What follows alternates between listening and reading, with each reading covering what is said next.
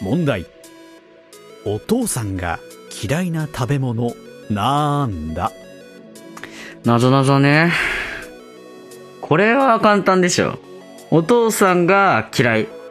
パパが嫌い。パパが嫌。パパイヤ。いえ私のお父さんはキュウリが嫌いです好き嫌いすんな。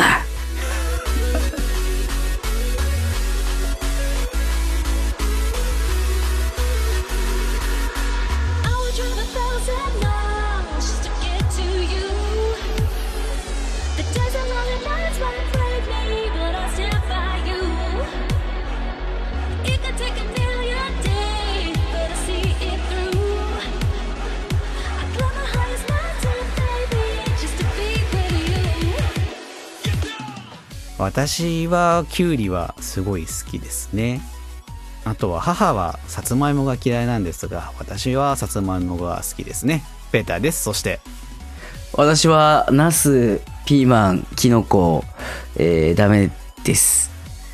えー、父、母は何が嫌いなんだろう。あんまり聞いたことなかったな。芝です。ちょっと待って。あ私の嫌いな食べ物話してないな。え俺嫌いな食べ物ないな。えーあちょっとくるみが苦手だけど全然食える。あ、なんか。積極的には食わないかも。まあ、誰もくるみ積極的に食べる人って、そんなにいないと思うけど。ディスじゃねえんだからな。うん。けどなんかあだから給食で出てきてテンション下がったのはくるみパンだねだから。あーあれ、あんなちっちゃなくるみでもやっぱテンションに左右、ノーマルパンでええのにって思ってた。あ、余計なものって言っちゃあれだけど。練り込むな練り込むな。あ、そう。そう。それぐらいかな嫌いなものは。うん。あとはほぼ食べられる。ないや好き嫌い多いですね芝君も。何ナス？ナス、ピーマン、キノコ、まあ、セロリとか、キクラゲとかも好きじゃないし。えー、キクラゲなんて何も味しないじゃん。うん何も味しないなら食べなくていいじゃん。あ好きじゃない人の言い方だ嫌いな人の言い方だ出た出たあ、味しないもん食べてるんだ。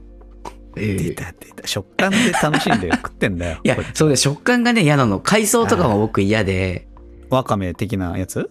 あ、わかめ嫌い。きちょっと待ってどんどん出てくるじゃんあ、わかめ、いや、そうだ、海藻は苦手だ。メカブとかメカブも嫌い。えぬるぬるしてる。じゃあぬるぬるしてるはまた変わってくるの？そうすると納豆とかは？納豆はね、最近まあ、まあ、まあまあ食べてるけど、好きではない、あんまり。なるほどね。で俺のくるみ的な位置か。あ、そうそうそうそうそう。うん。えなんかどんどん出てくるじゃん。もうでもそれぐらいじゃないかな。ぬるぬるし山芋とかは？ぬるぬる。あ、好きだね。あれ？なんか山芋ってこう、シャキシャキしてるじゃん。ぬるぬるもしてない？ぬるぬるしてるけど、シャキシャキしてるからいいんだよね、なんか。あはなんかこう、噛み応えが、なんか、こう、ブニュってしたものとか、ああーまあちょっと違うかッとしたものとかが嫌い。とあーあーまあ確かにキクラゲだわかめだは確かにそっちかもね。そうそう、ナスのこう、ブニュっとした感じも嫌だし。あーなんかちょっとナタテココア。あー、あんまり好きじゃない。ああ分かってきた。分かってきたよこれ。読めてきたよ。食食感に好き嫌いがあるんだよね、多分。味じゃないんだ。なんか共通点ねえなと思ってたんだよ。味もまああるっちゃあるんだけど、あのなんか味の強いさ食材じゃないじゃん並べてるのが大概全部。あ、そうなのかも。セロリはその苦味が強いから分かるんだよ。これは分かりやすいし別ジャンルだと思うんだけど、ナスとかキノコ系って言うてそんな味強くないじゃんああ、そうかもね。いやー、うんキノコのあの、ブニャっとしたさ、食感がさ、これ食べるもんじゃないんじゃないかな、みたいな。食べるもんだ美味しいもんだだって、鍋とかでさ、えのきが入ってるとさ、うまいじゃんなんかひ紐が入ってるみたいな。あ 入っちゃいけないやつなんだ。なんか紐みたいな食感がさ、あと、こう紐なのに、先っぽにちっちゃいキノコの傘があるじゃん。うんそうだね。それがなんか、口の中でつるんってするのが、うーってなっちゃう。わかんねえ。うまいのにな。まあまあまあ別になんかこの年になってくると子供の頃はやっぱ好き嫌いせずにいろんなものをね栄養のために取りなさいみたいな。わかるけどさ。なんかもう今更別に直す必要もないからさいや、あのね、僕はね、直そうと思ってるから、いつか克服する予定だね。なんか、さすがに大人になってさ、ナスがダメ、ピーマンがダメ、キノコがダメってさ、まあちょっ、と、ね、なんか良くないかなと思ってまあ、いつかね、克服できたらなっいいてん。じゃないですか。はい、そんな、えーくるみが嫌いなペーターと、えーナスとか、いろいろぐにゅっとしたものが嫌いな柴がお送りするラジオ水槽の脳です。よろしくお願いいたしよろます。しくお願いします。この番組は水槽の中の脳が見ている夢かもしれないゲーム映画を中心としたサブカルチャーから身近なニュースそして嫌いな食べ物まで多方面にトークを展開したいと思っております皆さんの嫌いな食べ物は何ですか？とまあそんなね嫌いな食べ物というよくありきたりな話をしておりますけどもあのー私最近こうまあベラベラベラベラこうやってよく喋ってるわけですがそんな私でもなんかうまく言葉にできないなっていう感情というか出来事というか概念というか。なんかどう、どう説明したらいいんだろうみたいなことがありまして。ちょっとそれをなん頑張って話すからみんな聞いてて。応援して。頑張れ。ありがとう。ありがとうみんな女子小学生の集まり はい。で、まあまあまあ、置いておきまして、あのカルチュアルアプロプリエーションと言われる言葉なんですけども、カカルチュ、Cultural appropriation。 appropri、appropriation、appropriation。Yes。えー日本語で言うと、えー文化の盗用と言われる概念というか言葉。文化の盗用。はい。もしかしたら聞いたことあるかもっていう人もね、いらっしゃるかもしれないですけども。まあ、聞いたことないよって方もまだまだ多いと思うんです。この概念というか言葉うんについて。で、私も正直まだピンとは来れてなくて、ざっくりこう定義的な話をすると、支配的な立場にある文化がマイノリティな文化から同意を得ずに比較的重要な何かを奪うことって否定的な意味で使われるよって書いてあった。ほうほうほうほうほうほう。うんまだピンとこないでしょ。俺も俺も。あの、実例を交えないと多分本当にわかんなくて、この概念。文化の東洋。文化東洋という概念が。だからこれが日本が文化東洋されたっていうパターンを出すと多分わかりやすいんじゃないかなと思うので、海外で日本への文化の東洋って言われてた事象についていくつかご説明したいと思います。はい。まずその1、着物と言われる事件。着物。はい。海外のキム・カーダシアンさんが、えー補正下着のブランドを発表いたしました。そのブランド名が、着物、英語で書いてね、着物というブランドなんですね。うんうん。これが文化の東洋ではないかと思って、まあ、炎上したわけなんですね。この補正下着、まず検索してみて調べていただけると、まあ補正下着なんですよ。通常の。うん何もこう日本らしいもの、もうそもそもその着物っぽいデザインであるとか、なんか日本的な何かが入ってるとかではなく、単純に要は着物っていう名前を借りて、全く違うものを、この補正下着を売り出した。ということで、まあ非常にこう海外のネットを中心に炎上して、えーこのキム・カーダシアンさんも、えーと、名前を変更して別の名前で売り出すためになるんですけども、この着物っていうロゴを作っちゃったりとか商品を吸っちゃってたから、まあそれなりにね、実害、実害というか、あのお金はかかったっていうのが後に言われてましたが。うんまあこれが、要はその日本の着物文化を勝手にじゃないけども、まあうまく利用した形になってるのが文化の東洋だと言われてたわけですね。えっ、と、他には歌手のケイティ・ペリーさん、有名ですね。あの、あの、有名な。が、あまあ、とあるなんかのイベントでライブパフォーマンスをしたんです。それが、えっ、と、和太鼓とか鳥居のある和のムードたっぷりのステージで、着物姿でケイティ・ペリーさんが歌ってたっていう。うん。なんか日本人にとっては嬉しいわけじゃん。このケイティ・ペリーさん自体も結構日本が好きだ、親日家っていうことで有名な方なんですね。はいはいはい。うん。なんですが、これがなんかなぜか炎上してしまって、着てた着物のデザインが、チャイナドレスとごちゃ混ぜの着物みたいなデザインだったんですよ。ほうほうほう。これもケイディ・ペリー着物とかで調べていただくと、この写真が出てくると思うんですけども、芝君もこの画像をご覧になっていかがですか？うん、うん、まあまあ、まあ、なんか、和服とはまた少し違うとは思うけど、そうですね。うん。こう、まあ、バッシングじゃないですけど、ただ、ケリー・ペリーさん自体は、ね、日本大好きっていうの前々から公言されてた方なんで、な、な、なんでここまで燃えるのかも私もちょっと、なんかまだピンときてないわけ。まあ、こんな感じでいろいろ、説明をしててもよくわかんないんですけど、つまりはこういうものが文化の東洋と言われるらしいんですよ。大丈夫？みんな。俺もまだ話しててしっくりきてないんだけど。まあ、こういうことがあるっていうのは、まあ、理解はできる。うんうんうんう。ん、今のところ。けどさ、なんか違和感を感じない？なんかそ、そんなこと、そこまでのことなのかなみたいな。日本とかの感覚で言うとさ、そういうのってこう混ざってるものじゃん。うん。あの、その、他の国に行けば自分たちが、の文化も他の国でこう引用されればさ、絶妙に混ざっててカリフォルニアロールみたいなものが出て、そうそうそう。実例の中にカリフォルニアロールも出てた、ちょっと。うーん。その、じゃあ、外国の人はもう着物着ないでくださいね。着物を何かこう扱わないでくださいね。日本の文化を使わないでくださいよっていうのは違うじゃん。おかしい。しさ。もともと文化なんて、ここがいろんな国にこう渡って混ざってきてるからさ、仏教とかも日本で言えばうんそうとかいう話はあるじゃん。文化として根付いてきてる年月の長さとかさ、どちらかというとその、最初に言ってたその定義のさ、支配的な立場にある文化の人がさ、マイノリティの文化を守るっていう意味で言ってるだけであってさ、はいはいはい。被害者がいないのに、こんな被害があるんですよみたいに言われてる節も多少あるように、そうそうそう。その面もね、非常に強いと思う、実際。そうだよね。なんか結局だからこの文化の動揺が騒がれてるのが、まあ、10年もないぐらいのさ、最近の話だと思うんだけど、騒がれ始めてるのが。うんうん。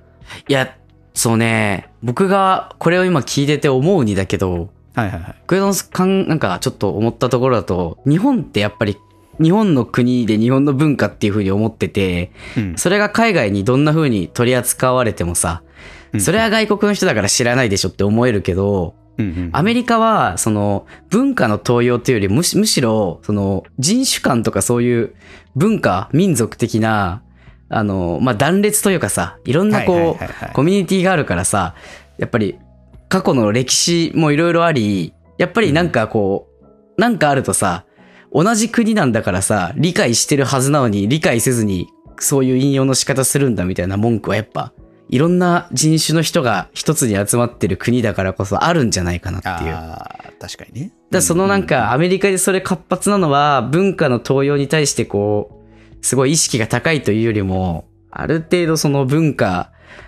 にこう区切りがあって、ここはこの人種は触れちゃいけないみたいな、はいはい。そういうところが逆にできちゃってるんじゃないかなって思う節はちょっと。あるなあー、なるほどね。うん。日本が気にしなさすぎるというよりも、なんか、それはアメリカの憧れもあると思うけど、他の国とかさ、アジアとかアフリカとか、どんな風に日本の文化をサンプリングしてても、あんまり嫌だとは思わない気はするんだ。うんうんうんうん。確かに確かに。ある、あると思う。確かに。うん。その視点は確かにあると思う。ね、そういうのもちょっと複雑な問題な気もするよね。うん。うん。そうね。複雑だと思う。本当になんかこう、パパッとこういうことなんですよとは言えないものなんだな。なおかつ多分、その、日本人って、この問題に対して捉えにくい環境。まだその、根付いてない、んその、分かってる人がいないし、多分その現状のこの文化の感じだと分かりにくい。どうしてもっていうのがどうしてもあるから、うん、なんか改めて、まあこの概念を私は知ってね、最近。はいはいはい。その分からないなりに、うーん、どういうことなんだろう、この問題はっていうのをちょっと真剣に向き合ってみて、もやもやしてることが続いてたっていう感じなので。まあさっき言った通り、日本人だと気づけないからこそ、まだ騒がれてないけど、日本国内でも文化の登用って起きてんじゃないのっていうのが思い始めたんですよ。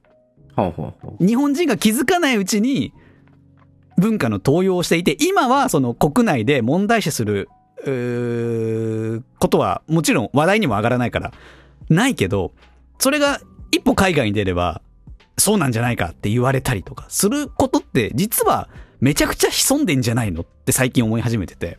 うんうんうん。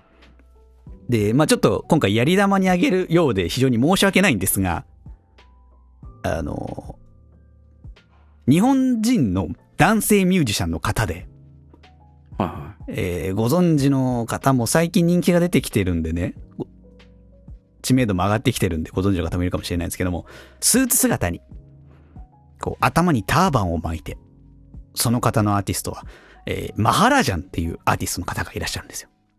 ほうほうほう。い芝君はご存知かな？や、初めて聞いた。あ、本当うん。あの、今期のアニメのね、オープニングテーマを歌ってたりとか。あ、もうそんなに、あれなんだそう、、有名な。それぐらいの、それぐらいの。の感じのアーティスト。あと、ファーストテイクに出演してたりとか。あ、そうなんだ。そのレベ。ルの、そう、アーティストなんで。だから結構認知度は出てきてます。うんうん。だから多分、一昔前の言い方だったら、M ステに出るぐらいのレベル。紅白はまだ、M ステは出そうみたいな感じのランクよ。わかりやすいでしょ？ヤンガンで。そうそうそう。ヤンガンでね。そう、そうそうそう。それぐらいのレベルのグロアーティスト。だから結構、認知度は高いですよ。それなりに。うんうんうん。セーラームーン太郎って曲とかね、人気になってましたけど。で、さっき言った通り、頭にターバンで名前はマハラージャンなんですね。ほうほうほう。私ずっと引っかかってたの。これについて。で、でいろいろ調べたんですよ。この文化の東洋という概念を知ってから、こ彼について。うんうん。いなぜそういう格好と名前でやってるのか。名前の由来についてまず。所属事務所が油田 LCC っていう事務所名なんですね。ほうほうほう。油の田、田んぼで油田。で、あじゃあ油田なんだからマハラジャでどうっていう流れで、この名前が決まったっていうふうにインタビューが、とかで語ってたんですよ、本人は。うんうんで、音楽的な活動で言えば、なんかこう、インド的な音楽をやっているわけでもなく、わけでもないんだ。そう。で、本人になんかインドのこう、家系というかインドの血が入ってるっていうことでもないらしいんですよ。んうん。で、なんか活動の内容で言うと、ライブとかパフォーマンスとかもありますけど、そこでなんかこう、インドに言及するっていうこともあまりないそうで、はいはいは直前であった通り文化の東洋という概念を知り、い。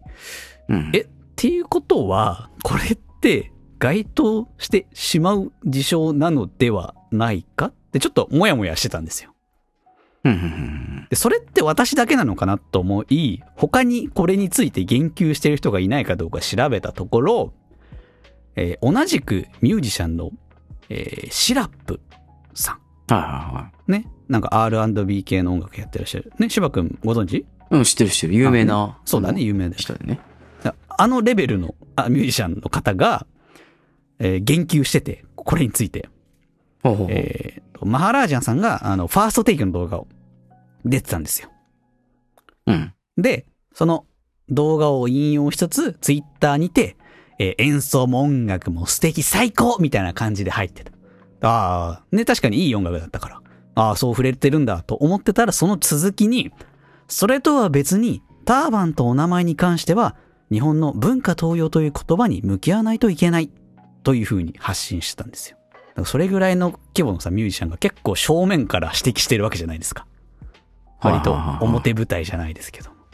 で、それに対する、このマハラジャンさん側からの、えーレスポンスは、まあ表舞台では特に見られず、なんか本人同士で DM のやり取りがあったらしいっていう情報しか残ってなかったんで、まあその後どうなったのか知らないんですけど、えーただ、そのシラップさんの指摘の後に、ファーストテイクの該当動画に関しては、アメリカからアクセス制限で視聴できなくなってたらしいんですね。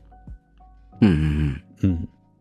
っていうことは、これがファーストテイクの動画の管理側の人なのか、マハラージャンさんの事務所とかアーティスト側のね、本人かわかんないけど、の人なのか、まあ、どの層での判断かわからないですけど、誰かしろ、これは、その文化の東洋という概念で、外国ではリスクがあることであるっていうのは認識したっていうことではないのか。ただ、国内では、まあ別に誰も意識してないから大丈夫っしょ。っていう判断をしてるっていうことなのかなって。いうふうに感じました。よ。というのが、日本国内での話、文化東洋について。で、事象も起き起きてるのか起きてないのかわかんないですけど。というものがあったりするんですが、ここまで柴くんどうですか？言う人がいるのも、まあ、わからなくもないのかもしれないけど、うん。ターバンとかね、その、ある種、こう、テンプレなところを出すのってさ、バカにしてるのか、みたいなそうそうそうそところはあるとは思うんだけど、う。うん、そうだね。でも別に、これで何かそれが問題になって表示しちゃいけない、アクセスできないまで行くのはちょっと、そこまでする必要あんのかなとか思ってしまうけどね。うん。うん、いや、なんかその、気になるところがさ、うん。その、ここで言われる、今まで例として僕らがこう、挙げられる範囲とかで言うとさ、こう、どうしても見た目に依存してるというかさ、じゃあ、インドのさ、みたいなこう、スケールとかを使ってインドっぽい音楽をさ、フレーズを入れるのってさ、全くもって文化の東洋だと思わないと思うんだ。J-POP でインドっぽい音を使ってても、むしろなんかそういう民族調僕は好きだしさ。全然いいと思うんだけど、なんか、なんでそんな見た目だけやっぱそういう、うね、あの文化の東洋とか付きまとうのは、なんかこう、文化っていうよりもなんかこう、なんだろうね、こう文化とかそういうので人を区切ってく先にあるものな気がしちゃうんだよね。東洋東洋っていうのは。うん、うーん。なんて言うんだ、そのうん、じゃあターバンはインド人だけのものなので日本人はつけちゃいけませんまあなんかまあまあまあ、それはそれでちょっと違和感がある。それはまた違うよね。うんうん。で、じゃあそのぶインドの文化的な、インドの芸術や文化をなんか、その自分の商業的なものに使うのに関してリスペクトのあるなしってさ、基準がわかんないじゃん。そう曖昧。すごい曖昧。そうなんだよね。うん。じゃあこれでがっつりじゃあインド系の音楽に振り切りますって言ったら、東洋じゃなくて、なくなるのかもしれないし、うん。うん、うん、うん。なんかそういう線引きが難しいからさ、そう、そう、そう、そうそう。これをね、文化の東洋っていうのはなんかこう、大げさな気もするけど、ね。うん。でもなんかこう、よく調べもせずにやってるって思われるのがやっぱり、そういうなんか、なんだろうな。その日本での文化の東洋の一例としてさ、うん。一緒にあげちゃうけどさ、思うのは、あの、ファッションとしてロックティーが流行った時とかやっぱ僕メタル好きだったからさ、感じてたんだよ。はい。なんかその何も。も知らずにそのバンドのことなんか知らないけど着てるみたいなのを見るとさ、うん。なんか、ちょっとね、リスペクトが足りないんじゃないみたいなことを思うわけよ。感覚としては近いかもね。確かにそれでしょ？あとは、あの、アニメとかがさ、地上波で変な風に扱われた時とかもなんかさ、そう、そう、そう、そう、そうそう。なんか嫌だって思う感じがあるじゃん。これを、これに大義名分を与えるのが文化の東洋って言葉な気がするのよ。あーそのモヤモヤについて言葉を名付けるとしたら、そういうなんかモヤモヤが、やっと人間がうまく意味のある言葉にしたのが文化の東洋じゃないかなって。ああ、なるほどね。なるほど。うんうん。あるかもしれない、確かに。あとはその、やっぱ誤解されるのが嫌なんだよね、多分。あの、本当の文化、こういう、この文化本当は、日本はこういう文化じゃないのにみたいな。世界中にさ、カリフォルニアロールが寿司としてさ、認知されたらやっぱ嫌じゃん。そう、そう、そう、そう。本当に美味しい寿司は違うぞ。本当寿司って違うぞっていう。うんこの文句が文化の東洋っていう言葉に現代でやっとなってきたみたいな。そうだね。そうだね。確かに。だやっぱこの不満の形ってどこをどの程度不満に思うかって人によって違うからさ。うん。やっぱ大人数が文化の東洋と思ったものが文化の東洋っていう、まあ法律でも何でもないから、そう。なんか結局、感、感情論じゃないけど、うん、感情論をうまくね、理性的にしようとしてるだけのものにも感じるんだよね。うん。結局、こう、感覚的な線引きでしか多分現状はないから。どれぐらいリスペクト度があればセーフであってとか、ない問題だからこそ、誰も正解がわからないのに、ただその概念だけでかくなっているようにも感じて、なんかここまで長々と話したけど、結局、よくわかんねえなっていう 話になるんだけど、うんうんうーん。そうね。他にさ、日本国内で、じゃあこれも文化の東洋に入っちゃうんじゃねえのみたいな暴論を広げていくと、うん。はいはいはい。最近さ、海外のイギリスとかで、日本のカツカレーがブームになってたりするのよ。ああ、はいはいはい。なんか聞いたことある。でしょ？なんかね、うん。いあのカツカレーなんだよ。なんか、外食で店舗も出てたりとかして、ものすごい量食われてたりする。これってじゃあ日本のさ、勝手にインドのカレーをさ、アレンジしてカツ乗っけちゃったさ、文化の東洋ぶなわけじゃんっていう話になるんじゃねえの？みたいな。ひょっとしたら。ああ、いや、その区切りで言うとさ、その、日本発祥ですよって言ったら、文化の東洋だけど、いや、インド発祥のカレーを日本風にした？リスペクトを添えつつ解釈をね、変えて、カツのそうそうそう、日本でけたものを。カレーはこうですよっていうさ、そうね。そうそうそう。であれば別にいいんじゃないかと思うけど、ラーメンだってさ、まあそうだよね。中華そばなんて言うけど、そばじゃねえよって話になってきてさ、なんだ、家系ラーメンってみたいな感じなんじゃないの？中国の方からしたらわかんないけど。うんうんうん。名古屋にはね、台湾ラーメンという概念がありまして。台湾これ台湾にはないんですよ。なんか、名古屋の台湾料理屋さんが始めたラーメンだから、台湾ラーメンってなってるけど、台湾で一切なくて、それって名古屋ラーメンじゃないですか？みたいな話。本来そういうものだしさ、その、やっぱそういうし、なんかちゃんと台湾料理店が出して台湾って言ってたらいいなって思っちゃうのもあるし、うんうんなんか、まあマハラージャンもね、インタビューでそう言っちゃったからね、よくない。うん。はいはいはい。うん。やってる人によって変わるの文化の東洋っていうのはさ、誰が盗んだかによって、東洋か東洋じゃないか変わっちゃうのは、あーうん明らかにおかしい話じゃ。んだ。確かに確かにそうだ。うん。なんか、そういうのってなんかき基準としてど、ど、どうなんみたいな、そうなんか、あーまあ文化の東洋として人の活動を制限するからにはさ、まあ確かに確固たる、ここがダメである。みたいな。うここが問ん。題であると、バーンと揺るがない基準を打ち出せないと、批判する側も良くないよと。そうそう、そうじゃなきゃもう他のね、国の言葉なんて文化なんて全部入れない方がリスク取らないとかなっちゃうから。あんまりこう、ね、自分がリスペクトを感じなかったっていうだけで東洋っていうのは、良くない気がしてる。うーん僕はねなるほどね。うん。うん。好き嫌いの問題に留めておくべきじゃないかと。ああ、うん。確かに確かに。うん。まあ下品だと思うやっぱサンプリングみたいなのはあるからさ。そうだね。そういうのを東洋と言いたい気持ちはあるけども。結局、感情的な好き嫌いの部分に触れてるから、大声を上げてるだけの人が多い問題というと暴論なのかなわかんない。いや、まあそういう側面もある。もちろんなんか大事にしなきゃいけない文化を守るっていうのはあるけど、それはなんか期限を主張しないとか、著作権的な問題であって、はいはいはいはい。引用とかは別にいいじゃんと思うのよ。そう。うん。だな。うん。引用、そうだね。引用問題だな、結局。そうそうそうそう。だ著作権的な守り方はすべきだよ。間違いもちろなんく。、もちろんそう、うんもちろんそただ、その、ね、引用自体の良し悪しをう。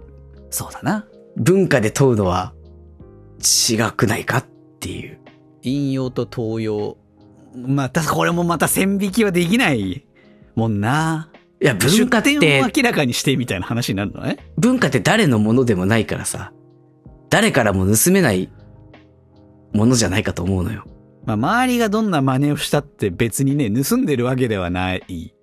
うーん。ね期限を主張して、私のものですって言ったら盗んでるけど、あそうだね。それはダメだもんな。それは100%わかりやすい。そうじゃなければ誰かから盗んでるものでもなく、うん。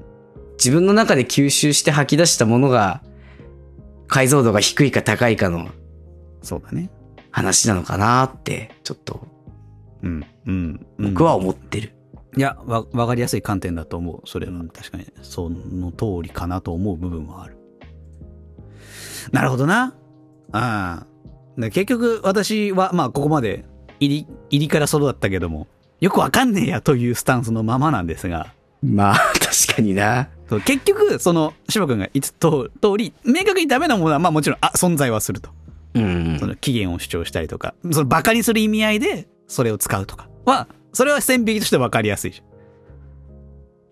ただ、それ以外の、こういうちょっとエッセンスとして入れてるとか、まあちょっと、まあ、一見雑に見えちゃうけど、そういう扱ってるとかは、どこまでっていう線引きが現状できない、感覚的な話になってしまう、感情的な話になってしまうから、うんうんうん。うん。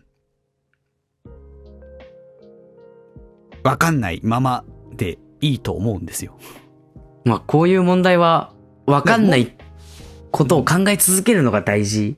そう。だと思う。ね落としどころが多分全員が満足する落としどころなんか結局これはないから、その感覚的感情的なものが起源、起源というか根本にあるから、うんうん明確な線引きなんてできるわけないから、これは結局。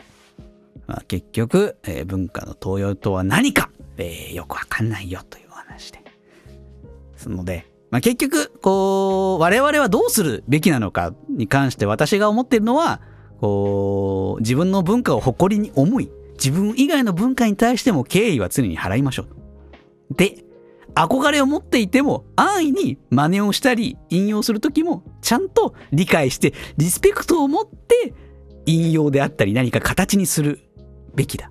というのが、まあ今後、まあこれから、これまでもそうだとは思うんですけど、これからは必要なのかもしれませんねというふうに私は思いました。はい。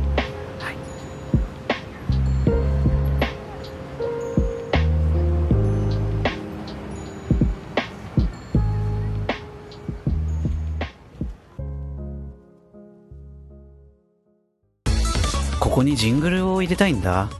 どんな感じにするの？うえーっとーん。何にも思いつかないな。そうだね。水槽の脳。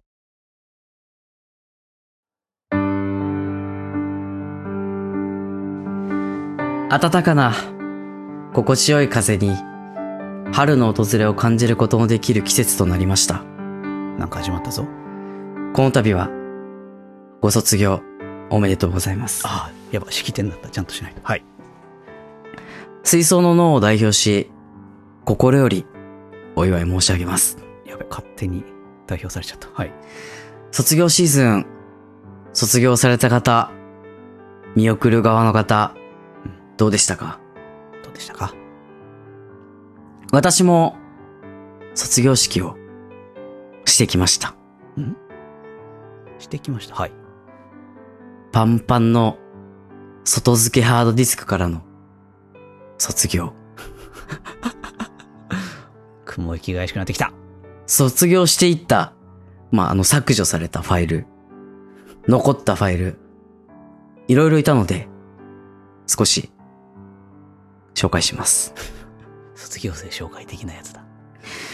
我が子、外付けハードディスクは、もう何年も前に、山田電機で買った、500ギガのバッファローの、あの電源供給が別でこう必要なコンセントにつなげなきゃいけないタイプの安定するやつだ。はい。古い外付けハードディスクはいなんですね。まあこいつがもういい加減パンパンになってて、そろそろ整理しようかなと。ただね、これが、もう普通のハードディスクじゃなくて、中に入ってるのが、もう10年近く溜め込んだファイルがぎっしり詰まってるの。はいはい。まあ、あるあるですわ、それは。うん。まあちょっとずつ、みんなあの卒業したりしていったので、紹介していきたいと思います。はい。まず一番きつかったのが、 Cubase の、 Cubase っていうのは、あのーデスクトップミュージック ?DTM? あのあパソコンで音楽をね、音楽作ったりするときにはい。使うファイル、あのソフトの、プロジェクトファイルっていうその作る曲ごとに、あのファイルが作られるんだけど、はい。編集それがねファイルですね。はい。結構ありました。まあ、そうだろうね。当時、こう、バンドをやってたりして、そこで曲を作ろうとしてて、その名残とか、はい。自分でなんか作ってみたいなと思って作ろうとしたやつとか、はい。これもう、全部卒業 卒業した。卒業した。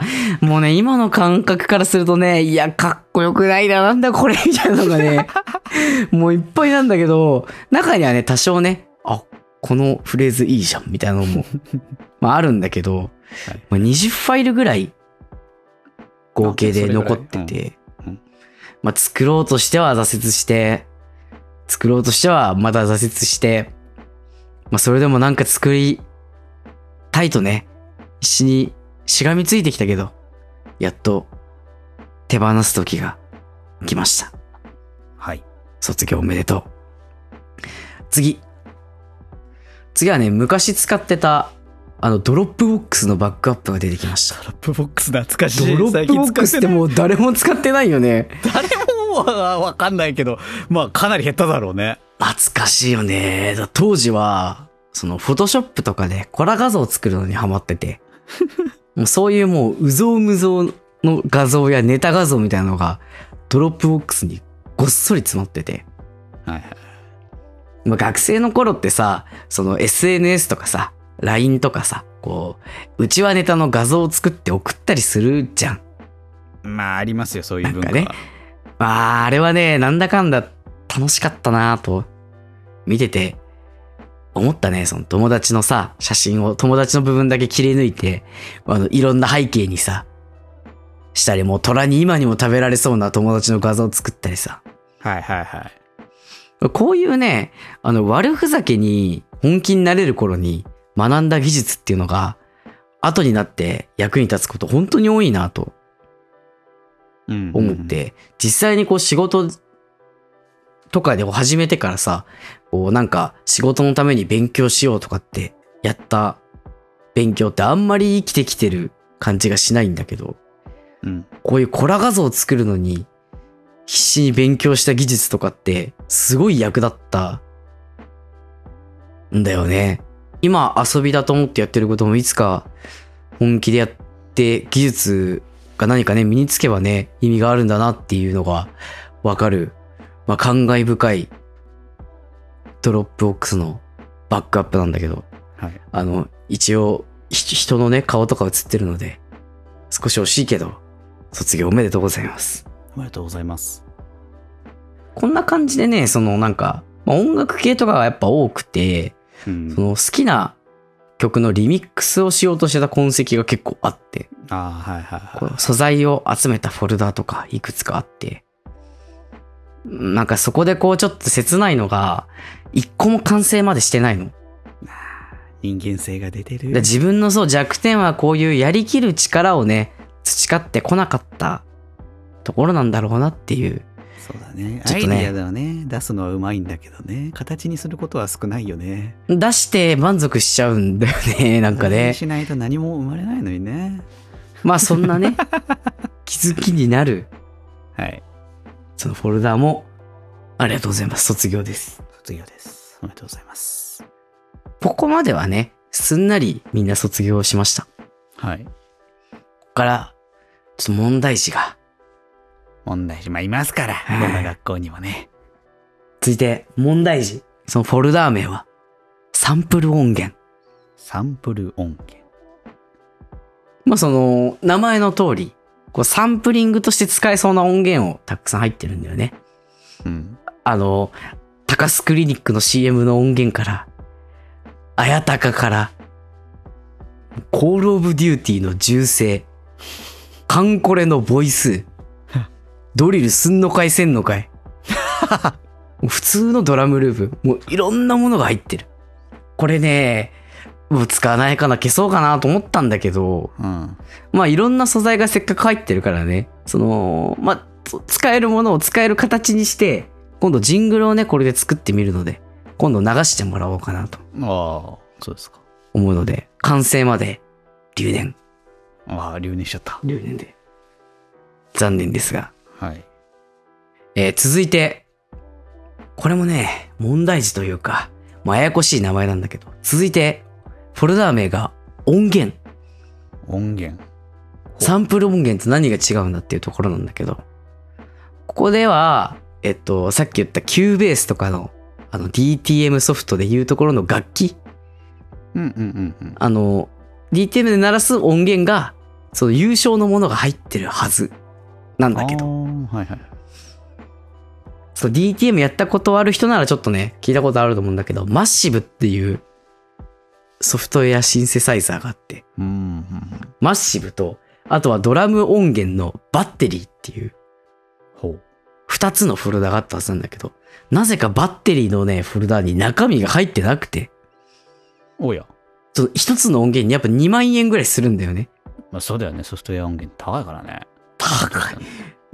なんてないのって結構ちょっとショックでね、しばらく落ち込んでたんだけど、まあ適切なフォルダに移して、マッシブ使っていこうっていうところで、こちら内部進学ということで、ああ、内部これからも。も、はい、よろしくお願いします。外付けからパソコンの中に移るってことで。内蔵 SSD の方に。あ、そうそうそうそう。あの、付属の中学校とかから、あの、入ってくる。舎から上がってきた内部進学してきてる。そうだから私は音源は、これで内部進学っていう形になります。はい。はい。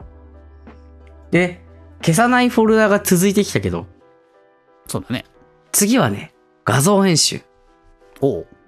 はい。これもなかなか良くてうん、これはな、さっきのドロップボックスのバックアップと似たような感じなんだけど、フォトショップ買いたてくらいの頃に、練習で作った画像がいくつかあって、こう。架空のさ、イベントのフライヤーとかを作ってみたり、なんかこう風景をちょっといじってみたり、補正してみたりみたいなのがいくつも入ってて、いや見るとね、それがもう、10年近くやっぱり前なんだけど、い成長したなと思って、本当に上手くなったよ。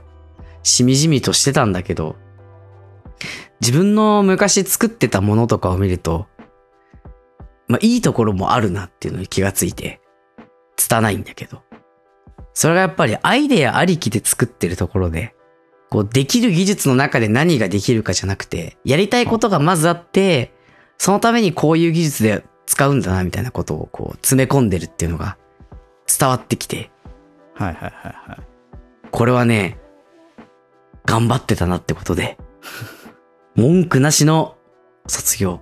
あおめでとうございます。おめでとうございますお。めでとうございます。まあその他にね、あのー大学のレポートとかまだ残ってて。うわぁ、俺もあるだろうな。いや、辛いんで、今読むとさ、その、昔は、当時は必死に書いてたんだけど、今読むと、な、なんでこんな文字数を稼ごうとしてるのが分かりやすいんだみたいな。そうだね。あよくある、よくある。細かいさ、だがをですがとかにさ、変えることでさ一文字稼、文字をさ、ちょっとずつ稼ごうとしてるのがさ、伝わっててなんか今思うと、こう、何時以上とか何時程度とかっていう枠で決まってるレポートって、あんま良くなかったんじゃないかなっていううん、まあね。気はね、しているよね。まあそう、自由な文字数で書いてくださいとか言ったらさ、本当に何も考えずに気合い入れないでさ、2、3行で終わらせちゃうんかもしれないと思ったけど、ちょっと、言っちゃ悪いけど、こんなレポートを書くために通ってたのかって思ってしまうところがあった。このファイルは卒業で、まあ、そうだろうな。もう、もう見たくないというか、ね。辛いね。まあしょうがない、しょうがない。そして、まあ長くなりましたが、はい。残り2名。おおうちのね、あのーハードディスクの中で一番の悪二人組。あらあら。ミュージック A と iTunes。ああ、容量取りそう。はい。まあ言ってね、iTunes の方はまあ、最悪 iTunes のフォルダで使ってただけだから、うん。もう懐かしい曲がいっぱいこう取り込んだやつが入ってる。うん。ただこう容量があまりに大きいから、ちょっと整理するのはどうしようかなって思っているんだけど、はいはいはい。一番のね、まあ問題児というかがやっぱミュージック A なんですね。ミュージック A。これなんと、中学から高校生ぐらいの頃まで、もう主に PSP を使って貯めてきた音楽ファイルがもうどっさり731ファイル、4ギガ。この音楽もね、その、やっぱ中学生から高校生の頃、PSP を使って集めてきた音楽だから、はい。ニコニコ動画のボカロとか、歌ってみたポケモン BGM、はい。やるよね。もうね、今では知る人も少ないような、もう、こんな人そういえばいたな、みたいな歌い手さんの名前ごとにまとめられてるの。さすがにもったいなくて消せないよな、と思って。まあ、ワンチャン消したら二度となくなるかもしんないもんそうな。、そう。僕がもうその、なんて言うんだろうな、僕しか持ってない可能性があるから。うん、もう、あるよな、全然。いや、もう懐かしかったよ。もう、一日その音楽を聴いてたけど、童貞が歌ってみたっていうのをね、ビスさんとかね、ほうほ知らない？僕全曲う。集めてたわかん。ないかも。あとこう、エンビーキャットウォークとかね。もう、やっぱ音楽がやっぱ好きだったから、結局、このファイルを今まで見てもらうとわかるけど、ボーカロイドとか歌ってみたとかって、掘れば掘るほど新しい曲や新しいリリックスがあるみたいな状態じゃん。うん、うん。もう本当に楽しかったのよね。毎日毎日好きな曲のリミックスが出てるみたいなもんだから。うん、うん。本当にね、やっぱ振り返ると、なんだかんだ面白かったし、今自分が好きなのがやっぱ、当時好きじゃなかったけど、今す自分が好きな音楽のジャンルの片鱗とかがさ、過去の自分の聴いてた曲にあって、まあ、そういう好きなものの積み重ねでね、進化していくもんだからね。そうそうそうああ、やっぱ、なんかこう、好きになるべくしてなったんだな、みたいな。のがやっぱ感じられる、こう、振り返るっていうのはやっぱいいなと思っていたんですけど、はいはいはい。そんなね、ミュージックウェイのフォルダの中に、唯一、特級呪物があるの。どんなものか。これは、ペーターも関わってるんだけど、え、何？やだ。え、何？怖い。え、やだ。知らない間に呪物作らないで。僕らが昔やってたラジオの音源が出てきて、うわ 俺も持ってねえよ、多分。で少しね、やっぱちょっとちゃんと聞いてみたんだけど、やめて。やめて。俺が痛いからやだ。いやでも、言ってそんなになんかこう、なんだろうな。あの、今と全然違うじゃんっていう感じではなく、昔のスタイルがブラッシュアップされたみたいな感じではあったよ。ではあったけど、なんか僕が、自覚あるんだけど、当時はやっぱちょっと照れちゃった節があって、ああ、それはあると思う。うん、変にこう、車に構えてたというか、照れ。あーでなんか、こんな感じで話せなかったのうん。あ、あったなと思って。うんなんかね、なんか、な、なんだこの子はって、感じだったね。その、その、うーん、こいつは好きで来てるんだよな、みたいな。その、なんでこの態度なのに参加してるんだみたいな。そんな悪い態度とかではないけど、まあまあまあ、なんかね、ちょっとて照れがなんか。そう、いこう自分からあんま話すみたいな感じじゃなかったっていうかさ。うん。まあ確かにそうだったかもしれない、ねうんうんうわー、あったね。うん。いやー、今度ね、あげよっか。いや、やだ。聞きたくない。俺、俺聞けないわ。無理無理無理無理。やだやだやだ。俺、いや、いうえ 吐きが、吐き、思い出したら吐きが。無理だよ。俺、だって高校生とかでしょ？学生でしょ多分？そうだよ、高校生だよ。高校生の時でしょ？う何年、わなん、え？十、何年前でしょ？そんぐらいじゃない？まあまあまあ、ちょっとあればね。まあまあ、詳細は伏せるとして、けど、えと一周ぐらい前のさ、高校生ぐらいのさ、時のさ、ラジオとか、聞けない、聞けない、聞けない、無理無理無理無理。やめて。俺死んじゃうと思う。やばいよね。おい、もちろんちゃんと消しただろうな、それ。あの、これはあの、我が校に引き継ぐ伝統として、残しておおきやめたいと。やめてくれ消してくれ、今すぐ。え、でも、その、はい。今はね、あの、今とやっぱ比べると、あれだけど、逆に言うとやっぱ今は、本当に、あの、環境も、編集も、お互いの話し方とか、話す内容とかも、まあ、やっぱす確実に良くなってるから。それはそうだと思いまあ、ます。数年後また良くなるわけじゃん。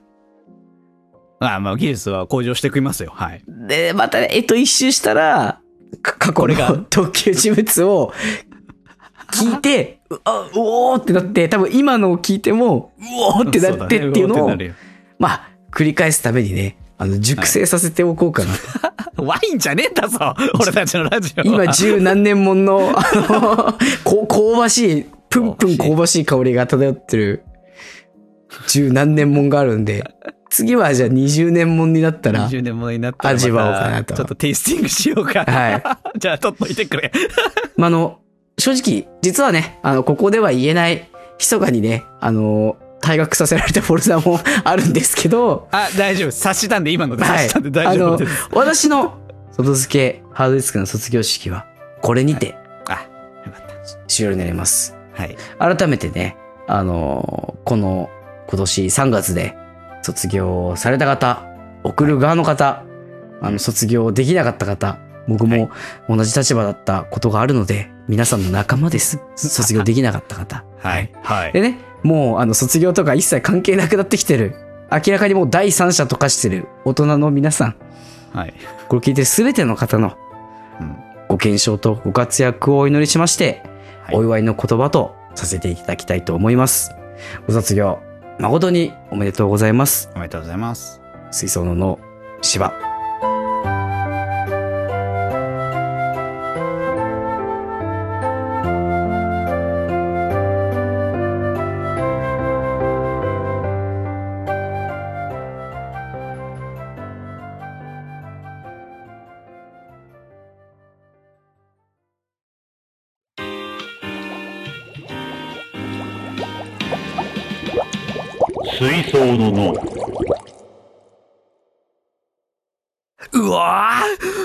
ーメッセージ紹介の時間だぜうおー来た来た来た来やっぱメッセージを紹介するときが一番楽しいなたメッセージ聞く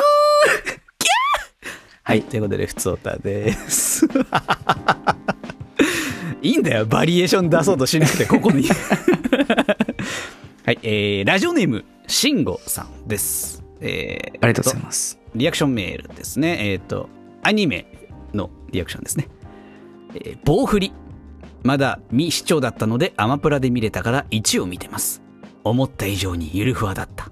ということで、ありがとうございます。ぼありがとうございます棒振りえっ、と、痛いのは嫌なので、防御量に曲振り、なんちゃらかんちゃらですね。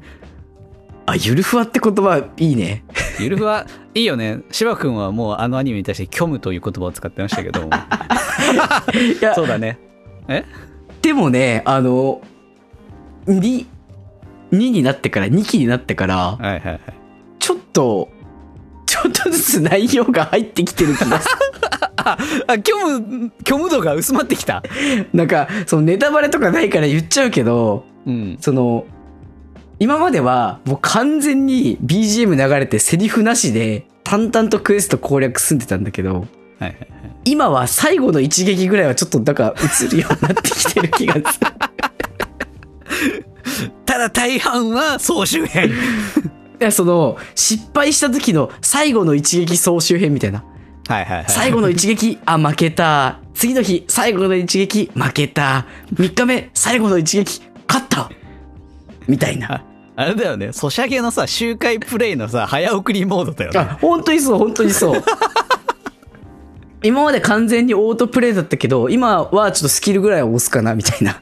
ちょっとカットインの演出だけは入るそうそうそうう。そうそうそう。は いはい、そんな感じですよ。そんな感じですよってあれだけど。うん。別にその、つまんないってことじゃないんだよね。なんか、何なんだろうね。不思議なアニメだよね。なんかその、めちゃくちゃ面白いところがあるわけでもないけど、うん。めちゃくちゃつまらないっていうか、不快になるわけでもないんだよ。そうそうそうそうそう。不思議な魅力のあるアニメですよね。うーん。本当にそうだよね。ね。これから虚無って言わないように、ゆるふわアニメって言おう、ちゃんと。まあまあ、ででも、でも僕はちょっと内容に問題があると思う部分も、あ あ、やめとけ、もうやめとけ。言及するな。これ以上、棒振りについて言及をまあ、あするな。の、防御力高いから、いくら僕が言ってもね、びくともしないから。やめとけけどやめとけやめまあまああのこれ以上ぜひねそうだね皆さんも、もしゆる、ゆるく楽しんでください。アニメが見たいなっていう方がいれば、ぜひおすすめなので、棒振り。今今シーズン2やってます。アマプラで見られるということなので。確かネットフリーにもあったかな。ネットフリにもあります。はい。ね。ぜひ1も2も。別に2から見てもらったら全然大丈夫だと思いますよ。ゆるふわだし。はい。ということで、ラジオネーム、シンガさんでした。ありがとうございました。ありがとうございます。続きまして、ラジオネーム、えー、ケイさんです。ありがとうございます。ありがとうございます。Hello! かっこ英語にすれば OK 説。K です。時間決めんな 決めてないけど。あ、あ、勘違いです。すいませんでした。はい。えー、実は、私立の高校入試を受けてきました。結果はまた報告しますね。で、今メッセージを書いているのが2月13日。今日、水槽の脳の片隅が配信されているので、来週は片隅の後にそのまま撮ったと思われる本編が配信されるはず。ということはうまくいくと、2月20日本編、2月27片隅、3月6日本編の3月6日の日にこのお便りが読まれるはず。そしてその週は公立入試なので応援してください。以上です。ということで、ラジオネーム K さんです。ありがとうございますあ。りがとうございます。ね、こうやって言うとね、ずらしてくるかもしれないからね、気をつけ、そういうタイプだから。えーっと、俺今ずらそうと思ってカレンダー見てるけど。でしょでしょ。これ、これ絶対ずらしてくるから。これ、ねえずらしちゃダメ？俺、さ、今週さ、もう一本さ、この後さ、片隅的なの撮ってさ、2週連続片隅を。ダメかな？そこまでしてさ、いや、やると思った。絶対ずらしてくるから、ダメだ、言うな、それ以上言っちゃダメだと思ったもん。ダメ、ずらしちゃダメか。さすがに。確かにおっしゃる通りのスケジュールですよ。本来は。うん本来はね。いや、ただ私がね、ほら、またコロナにかかって倒れて収録ができなくなっちゃうみたいなね。今度、芝くんがかかってね、取れなくなっちゃうとかあるかもしれないからね。必ずしもそうじゃないし、ほら、来週一週間出張があってみたいのがさ、ほら、入るかもしれない。全部かもしれない。いやいや、けど、ね、我々もね、急にスケジュールが入るかもしれないじゃないですか。芝くんだってそうだし、私だってそうだし。うん。芝くんだって、収録日だよって言ったのに、全く返信がなくなってね。ごめん、寝てたっていう返信が来るそれは、た、一回そういうこともあったけど。あるかもしんないじゃん、疲れてて。はい可。能性はあります。ってなると、この通りにはならないかもしれないですよ。これ、まあ、これを聞いてるタイミングだとね、いつ配信だったかっていうのは分かってるタイミングですけども。確かに、ハンカチを噛みながら、くー6日じゃなかったかってなってるかもしれない。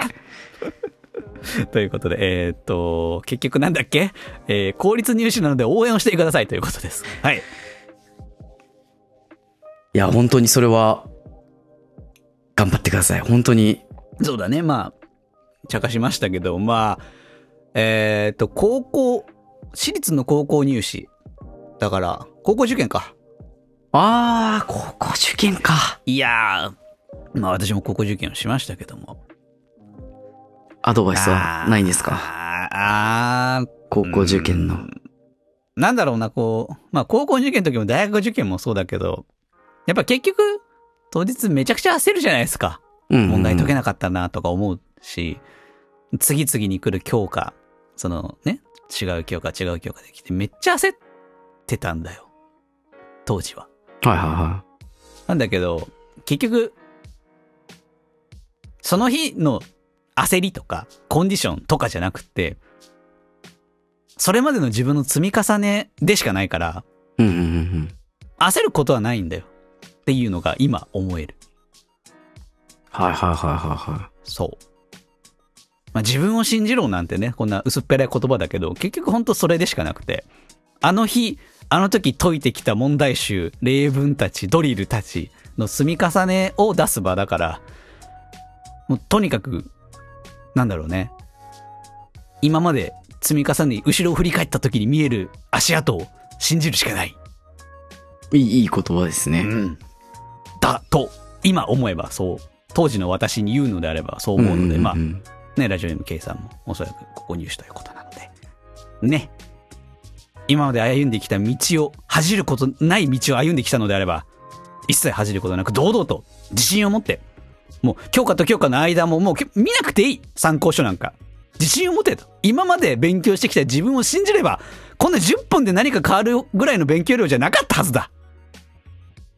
自分を信じて自信を持って、堂々とリラックスをして受けてください。っていう感じですかね。はい。いかがですか？いや、僕は、僕が一番困ったというか、自分にアドバイスするとするならば、うん。あの、受験票は親とかに渡しといた方がいい。大事？意外と大事？僕はもうさ、なんか、なんだろう、変に楽天家というか、うん。だから、その受験の2日前ぐらいまでは、いや余裕だわ、受かるわって思ってたんだよ。はいはいはいはい。で、前日に、ああ、これもう絶対落ちた。絶対落ちるってなって。で特に僕は、私立受けてなくて、公立一本。ああ、はいはいはい。だったね。うん。ああ、もう落ちた、どうしよう、みたいな。親にはさ、落ちたら寿司職人になれって言われて。別に寿司職人が何も悪くないんだけど。当時のさ、僕はさ、やっぱり高校に行きたかったから、ああ、もうダメだ、これじゃ寿司職人だ、みたいな。一生僕寿司握るんだ。最初は卵焼きを焼いて、そう。3年卵焼き焼いて、寿司職人を馬鹿にする意図はないですよ。はい。そう。今となっては全然、むしろ、それはそれでかっこいいなと思うんだけど、うん。当時はね、やだー、どうしようってなってたんだだけど、まあでもね、本当に、いい意味で捉えると、多分生まれてほぼ初めて自分の実力で自分の進路を決められるというか、そうだね。高校のタイミングだとそうだねっ。ていうタイミングなんで、今まで頑張ってきた全てをね、解放する時だと。その、まあブリーチでいう、じ挽回を実践する時なわけじゃん。今の子わかるかな？大丈夫かな？ブリッジって。今の高そうあの校受験の子わかるかな？世代じゃねえぜ。あの、あれだ。あの、そうです。今まで鍛えてきた、あなたは、その日、実践で領域展開をする。あ、そうそうそうそうそう。楽しみじゃん。そうなったら正直。武者震いするじゃん。はいはい。その感覚で、受験もね、今まで磨いてきた技を披露する舞台がついにやっと来たんだと。思ってね。まあ、楽しんでやってもらえばね、そうだね。うん。いいんじゃないかなとはい。以上ですか。思ってます。はい。頑張ってください。そうだね。はい頑張れ。ということで、えー、ラジオネーム、ケイさん。含め、えー、これを聞いているリスナーの受験生の皆々様。頑張れはい。頑張れ。頑張れ。なんか軽軽いな言い方が。はい。受かるよ。続いて、ラジオネーム、リザップルさんです。えーありがとうございます。ちょっと前になっちゃったんですけど、えーと、すずめの戸締まりの感想の回のリアクションですね。うん三部作だったのか。すずめの戸締まり。解説を聞いて見に行こうと思った。三部作といえば、アンパンマンの復興三部作もおすすめです。子供と一緒に見に行ったけど、私のが泣いた。特に、バナナ島はあのバイキンマンがヒロインを慰めて、すごく感動しました。とのことでした。あありがとうございま。す。すずめの戸締まりの回、私実はめちゃくちゃ編集を頑張った箇所があるので、ぜひ、もう一回聞いてみてください。あの、聞いたけど、はい。そこまでやってるとは気づかないだろう。ねそう。めちゃくちゃ高度な、高度なというか力を入れて編集してる箇所がありまして、わかる？みんな。いや、こ、うん、すうん、なかなかね、な、何をしてるかまでを伝わりづらいところだけど伝わらな。いと。芝君には説明をしたけどね。ややこしいことしてたでしょ。まあ、その、あここは確かになんかやってるっていうのはわかるんだけどね。意外と大変だったんですっていう。意外とあれ大変なんですよ。フリー音源だけで再現すんの。はい。まあ今のがヒントで。まあはい、そうね。まあ置いといて。アンパンマンの復興三部作知らなかったアンパンマンにもそういう三部作とかってあるんだね。ね。で、これちょっと調べたんですよ。知らなかったんで。うんうんえーっとね、この三部作が2012年、それいけアンパンマン、蘇れバナナ島。2013年、それいけアンパンマン、飛ばせ希望のハンカチ。2014年、それいけアンパンマン、リンゴ坊やとみんなの願い。これが復興三部作と言われるあやつらしい。東日本大震災の後にそうこういうの作ってっていうことなんだね。そう。これがテーマとして、まあちょっと復興に即したテーマ性のあるアンパンマンの三部作っあ、そうなんだ。ていうのがあるらしく、へえ、知らなかったっすわ。いや、アンパンマンの映画見たことないかもしれない。多分、一個もないかも。確かにな。僕、レンタルビデオ店でバイトしてる時に、動作確認で早送りで何本も見てたんだけど。ビデオにちゃんと再生できるかどうかぐらいのやつね。いや、まあ、まあその、アンパンマンもちろん知ってますしさ、テレビ放送のやつを、まあちっちゃかった頃見てたことはありますけど、うん。以降触れたことがないからさ、ああ。マジで知らなかった。映画あるんだね。そうね、映画はね、定期的にやってるよね。そのドラえもんとかと同じ感じでね。そうですねそうね。まあまあ、そう、やってるか。